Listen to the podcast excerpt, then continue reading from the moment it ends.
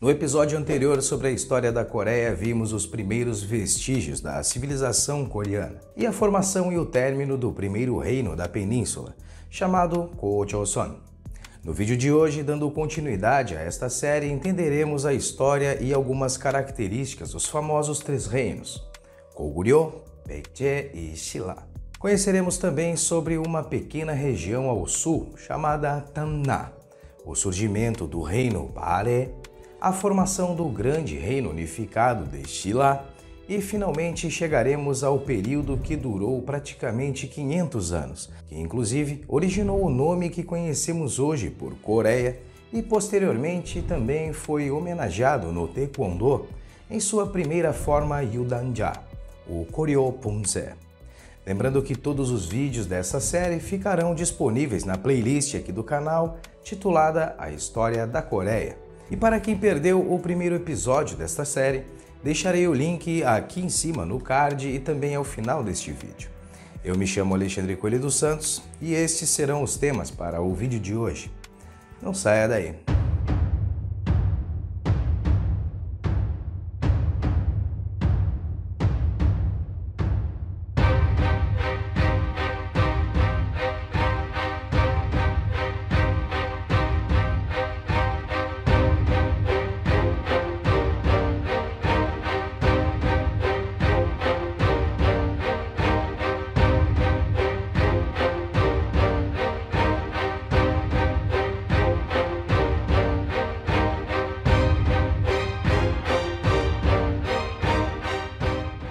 Vamos começar pelo maior dos três reinos, que era Koguryo.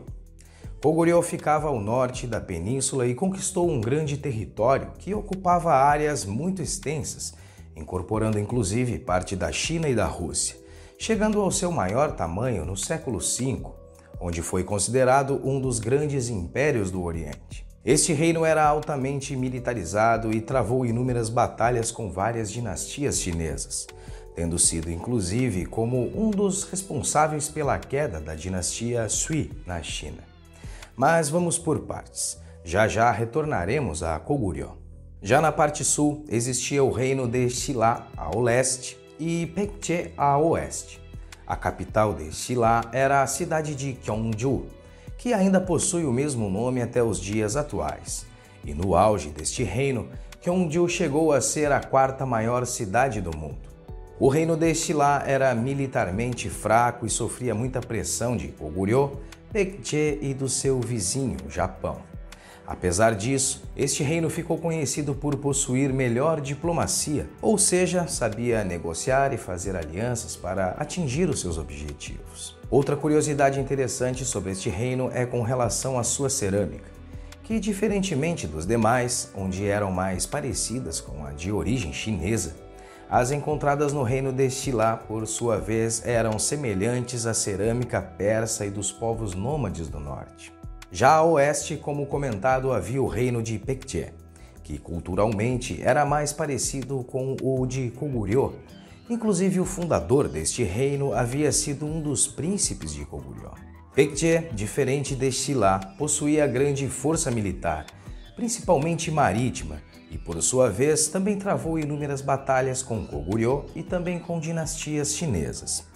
Este reino possuiu três capitais, sendo que a primeira foi onde hoje se localiza a cidade de Seul, atual capital da Coreia do Sul. Baekje foi também o reino que mais se empenhou em trazer para a península os ideogramas chineses, adotou o budismo como doutrina oficial e também aprimorou as técnicas do uso do ferro.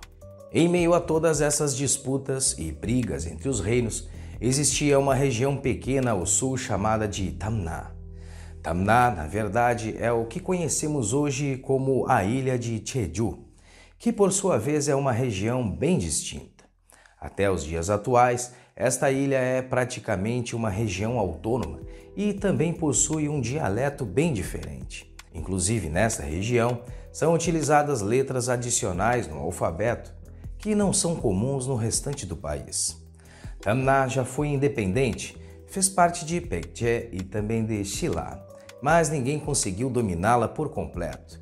E até hoje os coreanos de Jeju, principalmente as mulheres, são conhecidos por sua força e independência, sendo também famosas pelas mulheres pescadoras, conhecidas por Renyo. Agora vamos voltar novamente ao reino de Koguryo. Como comentado, o território deste reino ficou realmente muito extenso, o que acabava assustando não só os reinos do sul da Península Coreana, como também o reino Tang chinês. Com isso, este reino chinês e o reino de Xilá fizeram uma aliança e, a partir disso, conseguiram derrotar o reino de Koguryo. Mas após atingir este objetivo, esta aliança foi desfeita. Nesta guerra, sobrou também para Pekche, onde o reino de Xilá, aproveitando a ajuda dos chineses, acabou dominando totalmente o território, o que resultou em seu fortalecimento, o tornando assim um grande reino unificado. Nesta época também acabou surgindo um novo reino ao norte, chamado de Pare. Este território, que compreendia toda a parte norte da península até a região da Manchúria, existiu em uma época de prosperidade e paz. Contudo, após aproximadamente três séculos, Pare foi completamente dominado pelos chineses. Inclusive, seus arquivos históricos foram levados e atualmente a China conta a história deste reino como sendo do povo chinês e a Coreia aplica a história como sendo do povo coreano. Já na parte sul do país, onde se encontrava o reino unificado de Xilá, tudo parecia sob controle. Até que, de uma hora para outra, os três reinos renascem, e com isso se tem novamente Koguryo, Baekje e Xilá. Isso se deu porque o reino de Koguryo foi refundado no ano de 901 por um monge budista chamado Kunye. Mas este retorno não durou muito tempo e, como consequência, acabou dando lugar a uma das dinastias mais duradouras e importantes da história da Coreia. E isso aconteceu da seguinte forma. No ano de 918, o monge Kunye, responsável por refundar Koguryo, sofreu um golpe de estado de um general descendente da antiga família real de Koguryo. O nome desse general era Wangon, também conhecido como Tejo. Como esse general era descendente de Koguryo, ele acabou batizando o reino que então passou a se chamar Koryo. Nesta época, o nome deste grande reino se popularizou entre os navegantes europeus e o que era Koryo passou a ser pronunciado em inglês como Korea e para nós brasileiros como Coreia. Além desse general ter conseguido tomar o poder do reino renascido, ele acabou derrotando os outros dois reinos e reunificou a península em uma única nação no ano de 936. A cidade natal do então novo rei era Kaesong, e por isso, na época, esta cidade se tornou a capital de Koryo. Kaesong atualmente fica localizado na Coreia do Norte, próximo a Seul e bem na fronteira da Coreia do Sul. E há alguns anos, ela foi escolhida como sede de um complexo industrial em conjunto com as duas Coreias. Bom, a dinastia Koryo durou quase 500 anos e durante esse tempo a península vivenciou muitos acontecimentos importantes como por exemplo, o país consolidou o budismo como doutrina oficial, organizou as leis e o sistema de administração pública e introduziu a imprensa na publicação de livros. E no ano de 1100 aproximadamente, Koryo já possuía 12 universidades com acadêmicos e cientistas renomados no país. Em 1231, o Império Mongol, que se encontrava em plena expansão na Ásia, no Oriente Médio e na Europa, acabou atacando o Corió. Entretanto, o país estava mais preparado militarmente e conseguiu então se defender e expulsar os mongóis do território. Mas os mongóis não desistiram assim tão facilmente e continuaram atacando o por um período de mais ou menos 39 anos. E como resultado desses 39 anos de pressão, o rei de Corió finalmente decidiu se render ao Império Mongol. Mas todo este processo de rendição entenderemos melhor no próximo episódio. Se conheces alguém que possa gostar de toda essa história, compartilhe.